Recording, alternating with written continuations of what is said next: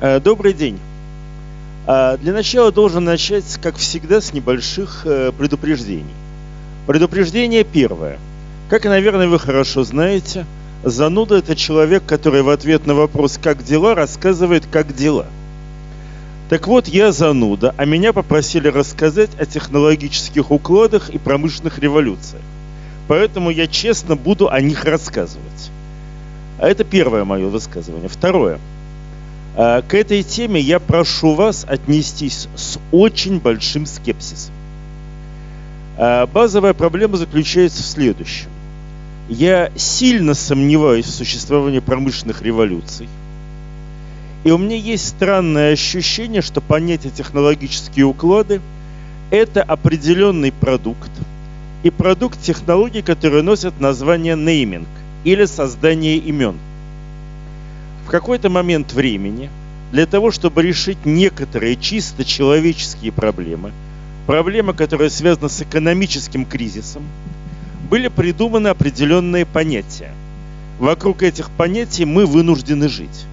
Мы сейчас тоже будем жить вокруг этих понятий, но при этом будем стараться отнестись к ним с некоторой долей скепсиса. Базовый момент, который здесь у нас возникает.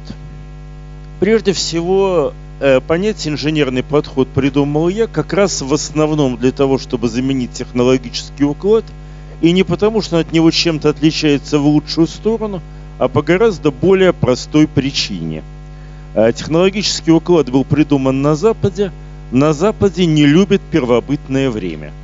Они рассматривают его как детство человечества, и у них технологические подходы начинаются уже, собственно, с появления цивилизации. Мне же казалось, что очень интересно как раз то, что было до ее начала. И в этом отношении, в общем, подходы и уклады довольно близки друг к другу, но э, подходов просто гораздо больше. И рассматриваю инженерный подход вот в такой э, любопытной картинке. Вообще-то, на самом деле, всякий раз, когда вы видите вот такую прямоугольную картину, это всегда стол. Стол, за которым сидят работники, или на который вы можете посмотреть сверху. Собственно, здесь и указывается, э, что инженерный подход есть э, некое единство того, кто делает, Э, того, с чем именно он делает, какими инструментами и где, как это происходит. И если такое единство удается построить, вы, собственно говоря, и получаете инженерный подход. Он усматривается человеком в окружающей его действительности.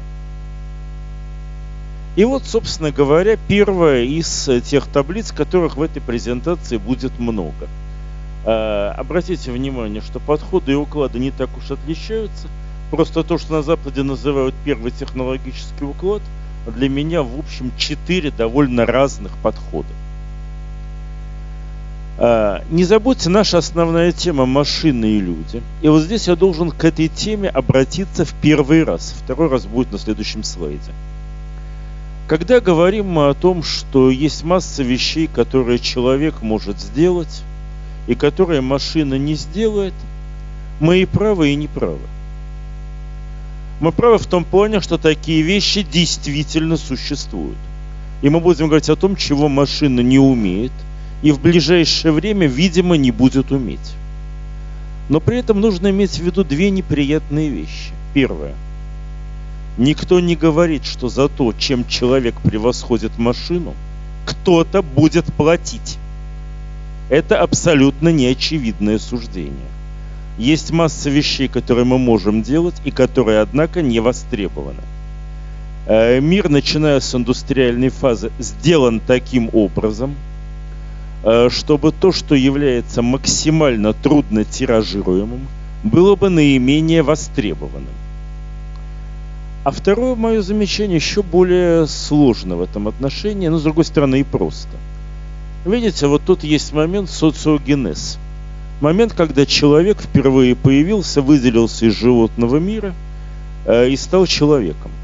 Те из вас, кто когда-либо в жизни пытались дать определение человека, начиная со знаменитого платоновского двуногое без перьев с плоскими ногтями, э, должны были обратить внимание на неприятную вещь. Либо под ваше определение будут попадать довольно многие животные, либо животные да попадать не будут, но вот люди будут попадать сильно не все. Та же самая ситуация с умениями людей в отношении роботов. Либо вы будете давать определение, в рамках которого роботы это тоже смогут, либо вы дадите определение, в котором роботы этого не смогут, но абсолютное большинство людей тоже – и вот тут мы попадаем в очень интересную ситуацию. Первое, что вы должны понять. Появление роботов вызывает страшную сегрегацию в мире. Жесткое деление людей на очень небольшой слой. Тех, кто может чего-то, что востребованы, и при этом роботы не делают, и всех остальных. И если вы вдруг думаете, что это золотой миллиард, то я вас хочу огорчить. В самом лучшем случае это золотой миллион – а скорее всего значительно меньше. Следующий важный момент, на который нам придется обратить внимание. Понимаете, когда вы смотрите вот на эту красивую табличку, она действительно красивая, она очень позитивная. Вот на ней написано эволюция, развитие, прогресс. Можете даже добавить сюда, каждый из нас в своем развитии проходит путь человечества – и в каждой из нас должен помнить вот эти эпохи в нашей собственной жизни. И это, в общем, так оно и есть. За исключением одной маленькой детали, которая здесь не написана. Всякий переход между технологическими укладами, а я склонен думать, что и между подходами тоже, просто мы эту зону времени не очень хорошо знаем, сопровождается, и я не скажу как правило, я скажу всегда – сопровождается большой катастрофой. Э, здесь э, две Лены говорили, мы боимся новых технологий, мы боимся и боимся инноваций. Как прогностик я должен сказать, в общем и целом правильно делаете. Итак, э, да, сразу хочу уточнить вопрос. Что такое настоящая, хорошая, правильная, футурологическая катастрофа, прогностическая катастрофа. То, что как катастрофу рассматривают прогностики. А, я могу дать очень простое определение. Это ситуация, когда война не помогает. В большинстве ситуаций, которые складываются в обществе, всегда существует страшное, но действенное решение – большая, хорошая, настоящая война. Это высокотехнологичный деструктор экономики, который уничтожает старую неконкурентную экономику. Это снижение пассионарности за счет того, что значительная часть пассионариев погибает на поле битвы. Это резкое снижение сопротивления в управляющих системах, потому что все для фронта, все для победы. И масса стяжек и противовесов разваливается. А те страны, где это не разваливается, быстро проигрывают и тоже выходят из ситуации. И в этом плане власть имущие, лица, принимающие решения, те, кого я называю доминат, рассматривают всегда войну как некий последний клапан, резервную возможность выйти из очень серьезной ситуации. А проблемы начинаются в тот момент, когда вы выясняете, что война, какой бы она ужасной и жестокой ни была, вообще-то говоря, вашу проблему не решит. И вот именно с такой ситуацией люди, как правило, сталкиваются на границе технологических околоподходов. Смотрите, вот здесь на первом листе мы доходим до 1930-60-х годов, до развитой индустриальной фазы. А что для нас здесь существенно и принципиально? Но прежде всего то, что это машинное производство, это еще с предыдущего раннеиндустриального общества. А второе, что это впервые возникают автоматические системы с саморегуляцией. Э, то, чего на предыдущей стадии не было. Ну, можете поздравить великого Атта. На самом деле первый автоматический регулятор был его работой. И в этом отношении, конечно же, развитая индустриальная фаза прорастала через раннюю. Тут я нажал не то. Ага. Ничего страшного. А вот теперь смотрите, когда мы, говорим, когда мы говорим о катастрофе, Мы, например, можем иметь в виду то, что мое поколение помнит превосходно. 1990-е годы. Переход от э, развитой индустриальной фазы в Советском Союзе к современному постиндустриальному обществу. Падение производства в 5-6 раз. Э, практический крах ряда городов. И ладно бы это было только в проигравшем мировую войну в Советском Союзе, вообще-то на Западе происходило все то же самое – происходило разрушение городов и городских сообществ.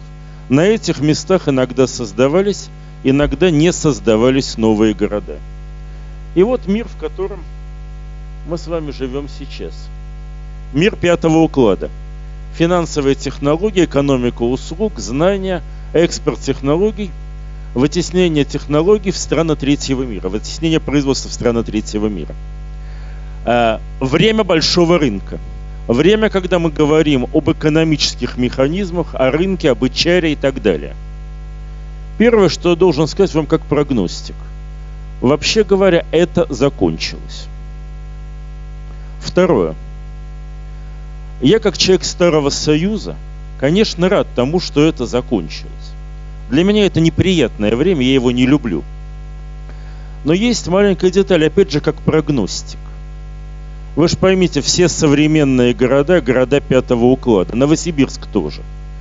Вот те города, которые были в списке, Новосибирск, Томск, Петербург, Иркутск, все они попадают под пятый уклад. А это означает, что смена укладов будет кризисом городской среды. Еще одним за 25 лет. Ну, например, на моем поколении будет второй большой кризис среды. Что с этим делать, тоже интересный вопрос, и это не совсем понятно. А, интересно, конечно, что-то другое. Кризис городской среды, э, в это все верят, с этим все довольно спокойно разговаривают на эту тему. Кризис системы образования, об этом все говорят. Кризис семьи, об этом все говорят. Это все довольно понятно. Но вообще-то будет еще кризис рынка. Причем не какого-то конкретного рынка, а рынка как способа взаимодействия людей. Я за по этому поводу очень люблю э, группу Singularity. Э, это группа западная, собственно говоря, Курцевые и Левинш ее создавали. Но у нас в России тоже много э, ее сторонников.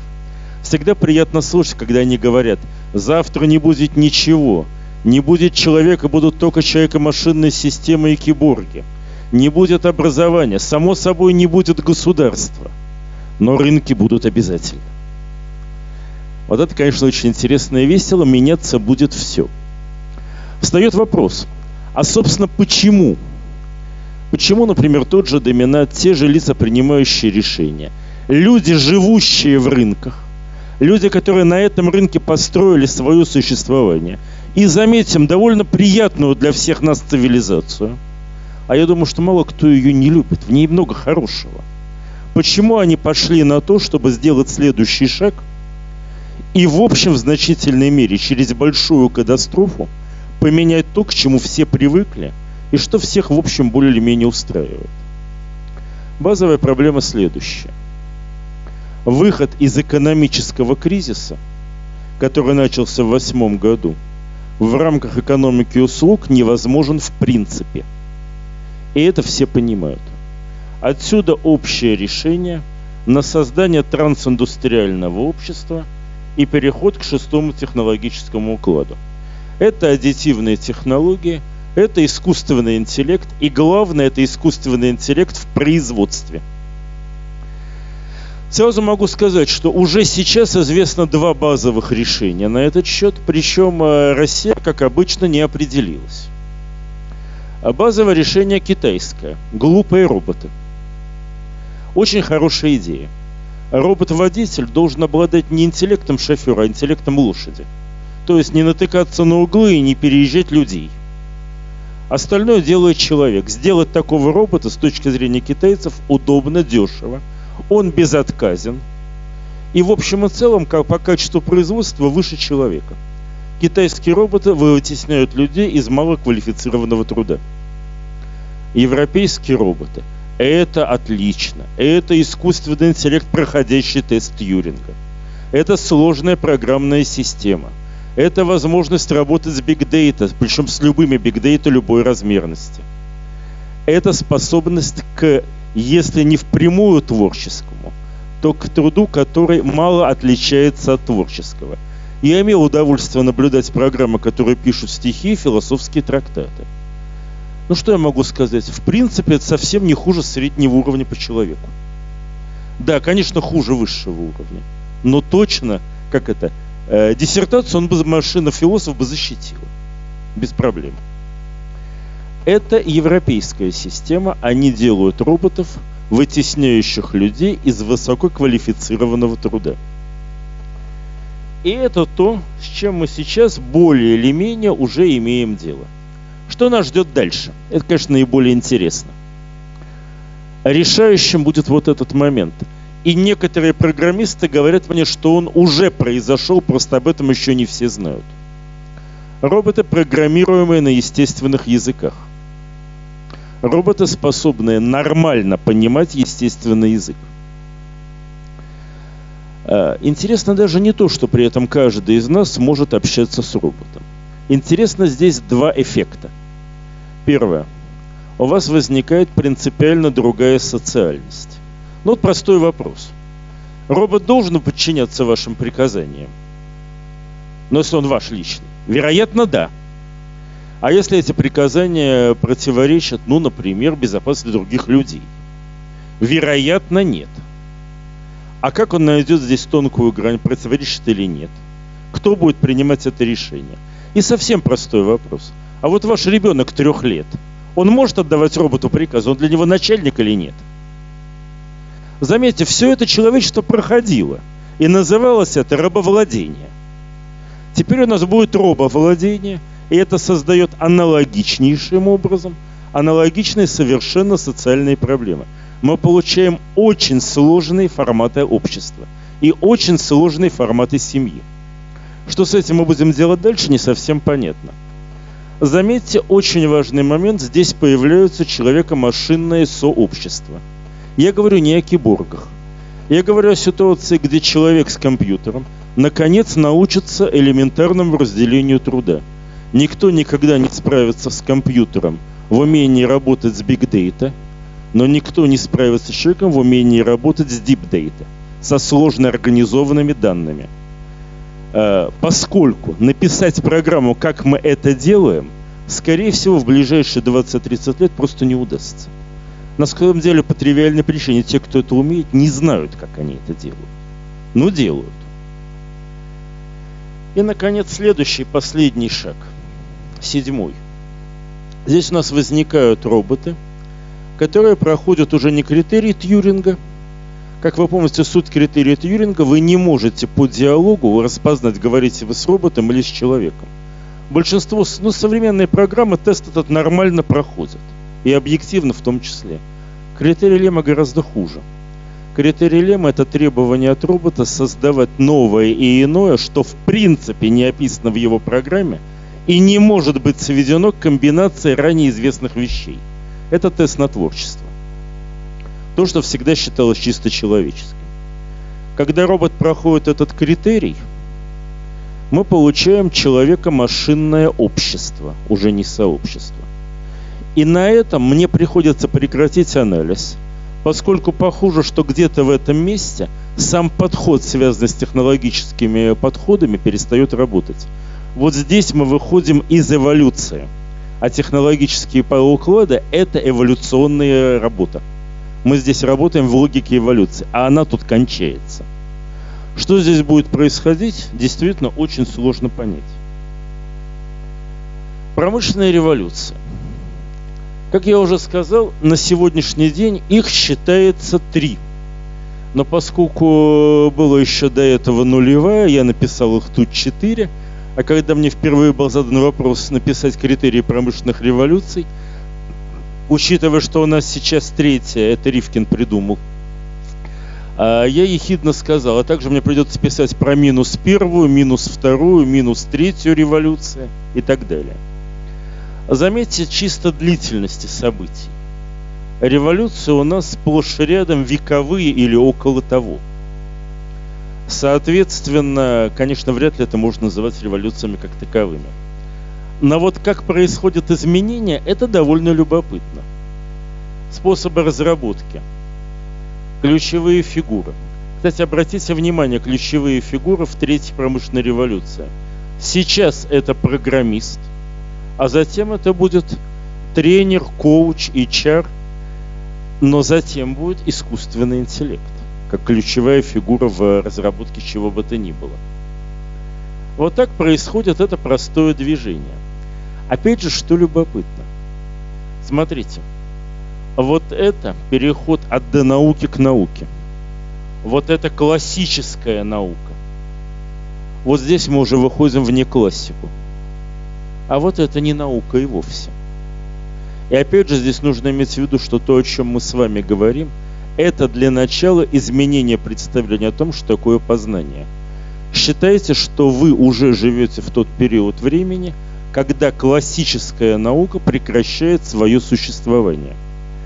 Э, к чему это приведет? Один из самых интересных недавних результатов. Похоже, нас ждет революция в статистике. Статистические методы, на которых строятся, например, подсчеты экономической эффективности, вообще-то все находятся вот здесь, даже не здесь. А это означает, что мы считаем эффективность технологиями, предпредыдущего уклада. И, скорее всего, не считаем их вовсе. Что такое революция в статистике? Что такое статистика, работающая с нечеткими данными? А, что такое э, методы расчета эффективности, работающие с big data, причем с нечеткими big data? Это наше завтрашнее представление, и это может быть дико интересно.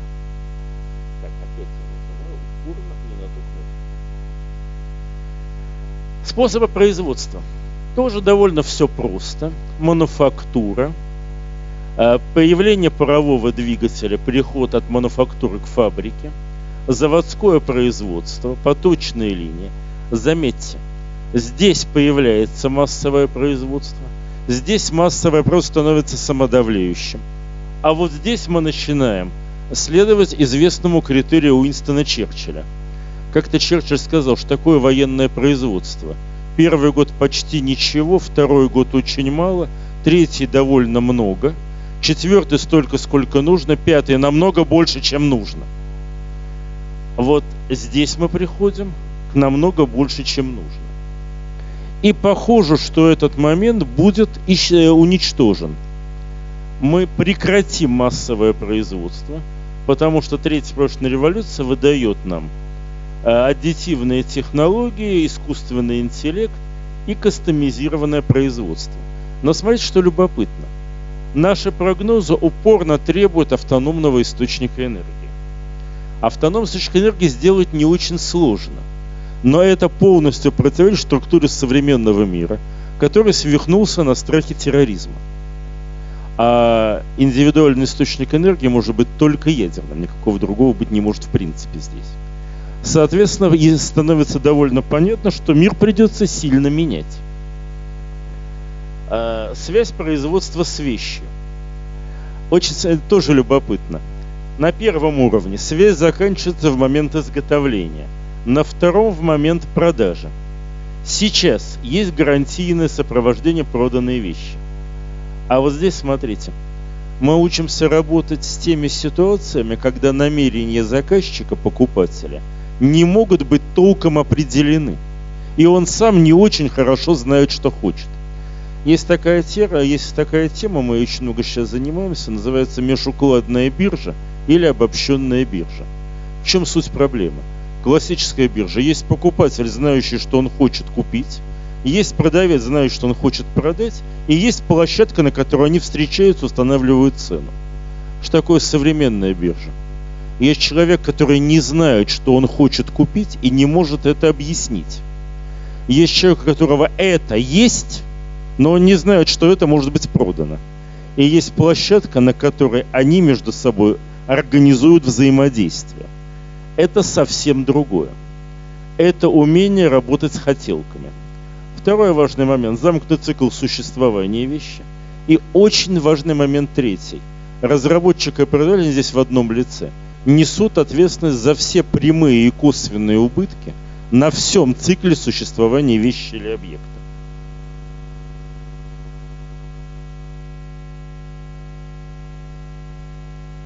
Что-то у меня не хочет. Ага. С инфраструктурами производства здесь все более или менее понятно. Обращаю ваше внимание, всякий раз происходит еще и революция в материалах. И то, что нас ждут, это, конечно, умные материалы. И действительно, похоже, нас будут ждать довольно сложные нанотехнологии. Заметьте, очень важный момент. Каждая революция жестко меняет материал. Предыдущие тоже остаются, становятся менее значимыми. Поэтому я боюсь, что нас ждут не полимерный мир и не стальной мир. Хотя у нас много идет разговоров, что будет по-прежнему господство полимеров. Меняются нормативные решения. Принципиально, конечно, уход стандартов.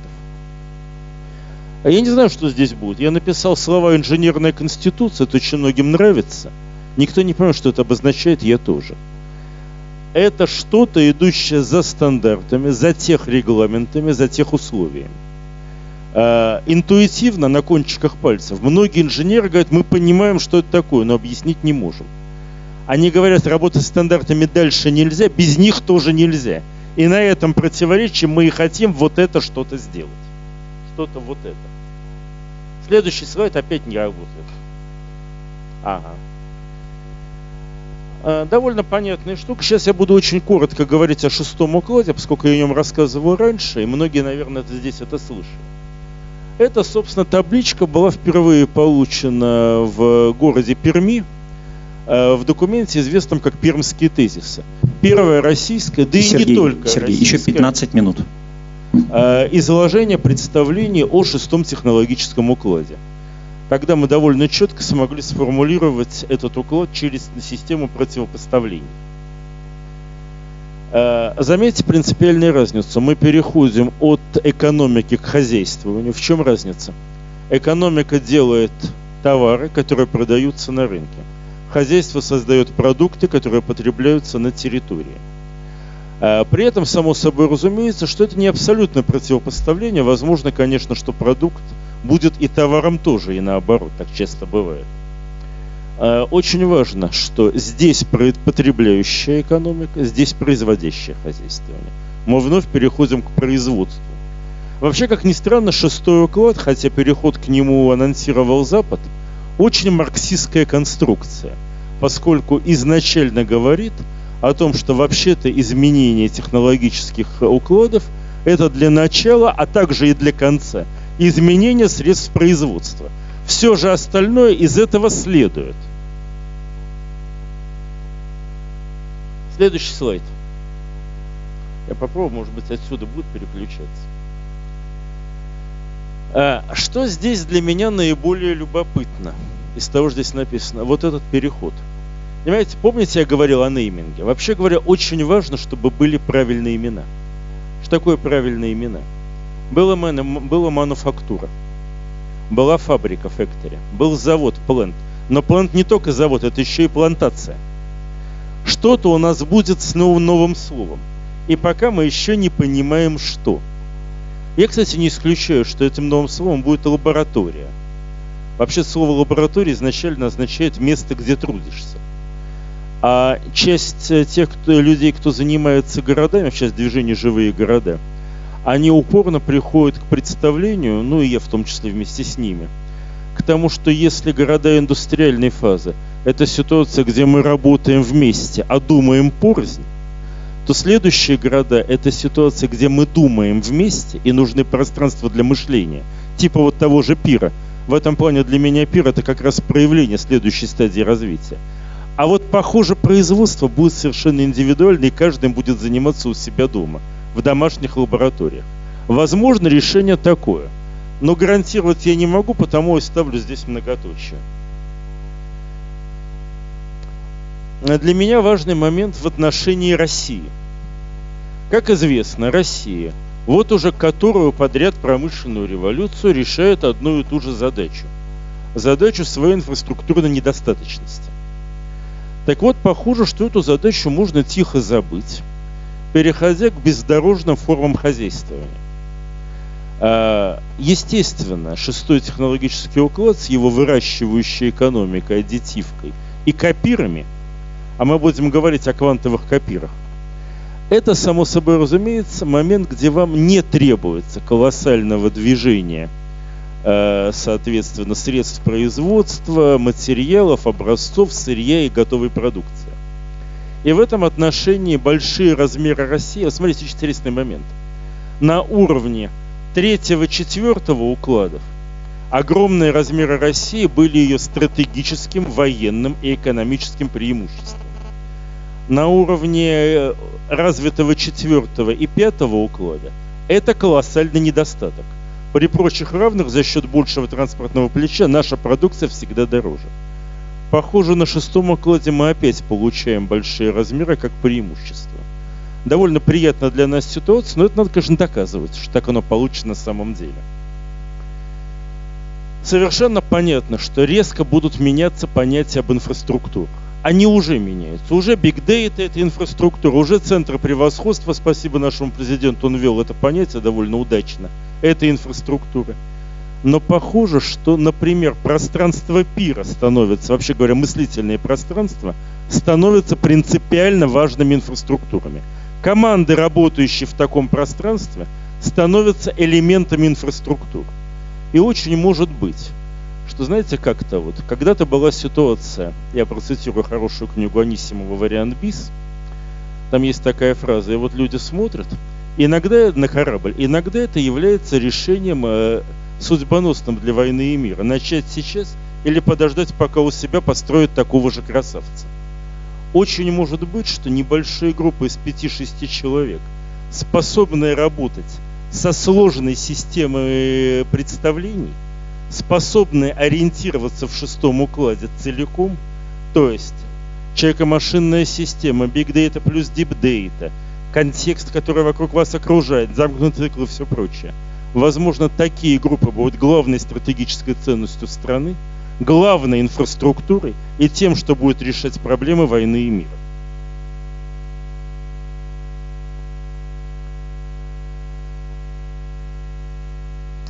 Вот этот момент принципиально важный. Soft government – это вещь уже довольно-таки давно известная. В чем суть? Очень простая.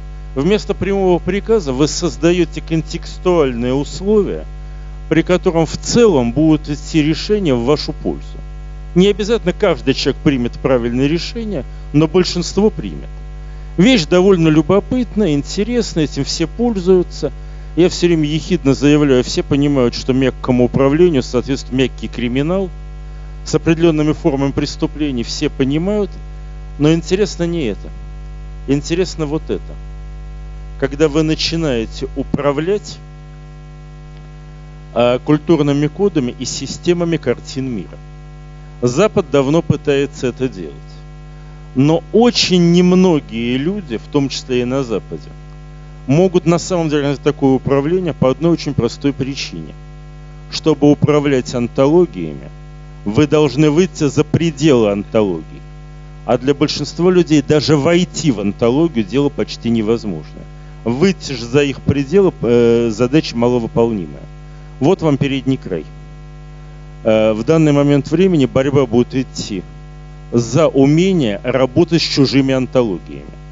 Запад в этом нас опережает, но у меня есть серьезное ощущение, что в значительной мере они дальше двигаться в этом направлении по ряду причин не смогут, в том числе языковыми. Опять ставлю многоточие, потому что дальше все более-менее понятно.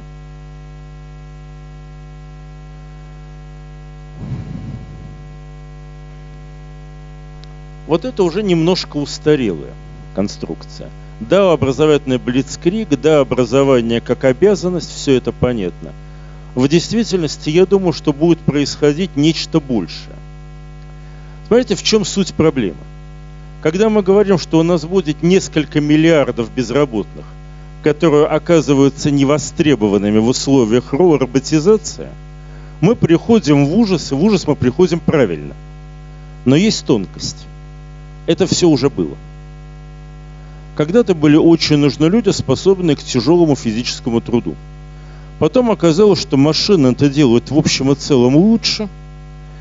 И такие люди стали невостребованными. Это вызывало кучу проблем, но эти проблемы были решены одним простым способом. Людей научили. Понимаете, вся суть образовательных революций заключается в одном. Всякий раз на следующем шаге развития то, что было элитным и сверхэлитным образованием, становится массовым. Сегодня элитное образование – это не знание высшей математики в спецшколах, а, как это было во времена моей молодости. Сегодня элитное образование – это умение различать важное и неважное, работающее и неработающее, пользу и благо. Как раз то, чего не умеют роботы. Так вот, это образование, скорее всего, станет массовым все научатся различать важное и неважное, пользу и благо и так далее. Все научатся искусству тонких развлечений. Но чтобы это произошло, должна произойти еще одна революция. Элита же должна, значит, она должна учиться чему-то, что выходит даже за эти пределы. И пока мы не знаем чему. Сергей, пять минут.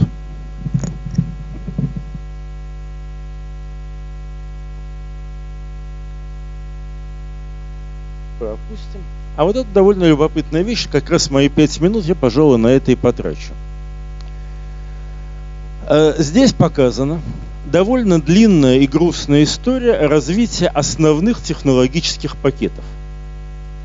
Начиная с инжиниринга, то есть всеобщего производства, дальше там будет, э, соответственно, сельское хозяйство, транспорт и так далее – смотрите, здесь один из способов пытаться угадывать, что у нас будет дальше. Базовая технология – то, что делает пакет возможным, замыкающая – то, что превращает его в пакет. И вот смотрите, как, э, как происходит изменение. Базовая технология – обработка кремня в архаичной фазе, металлургия в традиционной, разные металлургии в индустриальной фазе – и, наконец, то, что у нас ожидается сейчас. Нас, у нас ожидается производство наноматериалов и аддити, производство их аддитивными технологиями. Тогда от машиностроения мы, вероятно, перейдем не к IT, как считает большинство, а IT – отличный сопровождающий технологический пакет. Скорее всего, мы переходим к механотронике, к умению собирать объекты на молекулярном и атомном уровне. А к тому, что мы называем квантовый копир. И смотрите, здесь все более или менее очевидно. А вот мы переходим к моментам неочевидным. Технологический пакет продовольствия. Сперва люди придумали приготовление пищи, и это был очень серьезный шаг. Человек начал различать вкусы, а тонкие развлечения есть человеческое. Потом хранение пищи, Затем смотрите, рынок. А если рынок, то значит у вас мировая торговля. Без этого жить нельзя. А раз у вас рынок и мировая торговля, у вас в обязательном порядке будет демократия. Как при хранении пищи у вас будет монархия. Вопрос почему? Ответ понятен. Вам нужно хранить то, что вы держите, защищать это. И для этого нужна централизованная власть. Здесь вам нужно торговать в условиях торговли вам нужно быстро переменное что Вот у вас нуклеарная семья и демократия. А теперь смотрите. Каждый ход мы меняем базовые институты. Значит, на следующем ходу мы тоже их поменяем. И это означает, что у нас не будет нуклеарной семьи, не будет демократии, и уж точно не в ферме будет производиться сельхозпродукция, а скорее всего на тех же принтах. Посмотрите, вот это любопытный прогноз. Здесь нас будет ждать принципиальная смена социального. Транспорт. Тоже очень любопытная вещь. Когда я впервые сделал табличку, я с ней очень, ей был очень недоволен. В чем суть проблемы? Но ну, мы же все с детства читали фантастику. Мы же отлично понимаем, что будущее это транспортные системы и бороздящие Вселенную звездолеты. Похоже, что нет. Смотрите, у нас всякий раз идет принципиальная смена конструкции. Базовая технология – путник и лодка, всадник и лошадь, и в индустриальной фазе человек и машина. Значит, здесь не точно не человек и машина, а что-то иное. э, по всей вероятности нас будет ожидать безмашинное перемещение. А может быть и перемещение будет не нужно как таковые. И понятие транспорт очень сильно изменится. Вот это, наш Сереж. ближайший транспорт. Самое важное. Ну, собственно говоря, э, как это? Чем хороши такие вещи, как технологические уклады, закончить нужно в любой момент. Я почти закончил и так по схеме.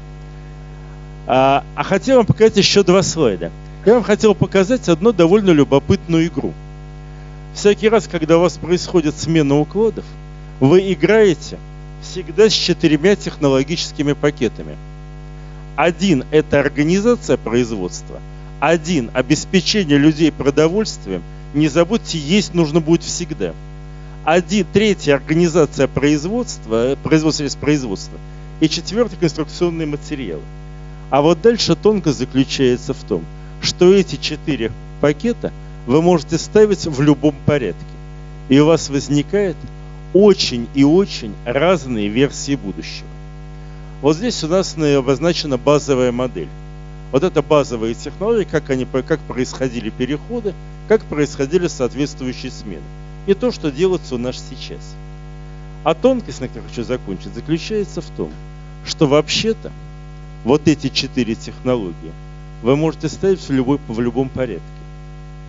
А, да, конечно, проще всего делать, когда природопользование у вас организация производства, биотех вам делает продовольствие, нанотех конструкционные материалы, и IT, то есть роботы, вам делают, собственно, базовое производство. Но вообще-то вы можете сделать все совершенно по-другому. Вы можете выстроить экологический мир – когда природопользование оказывается производством средств производства. А, например, IT оказывается способом его организации. Таким образом, вы можете получить 16 версий будущего общества. Я не случайно сказал. Шестой технологический уклад – вещь решенная. Мировые элиты решили так делать, и они это сделают. Но даже по этой простой схеме шестых укладов может быть 16 разных конструкций. Вот Какую на этой... из них мы выберем, это и есть вопрос данного пира. Спасибо большое, Сереж. Спасибо. Сергей Борисович, спасибо огромное.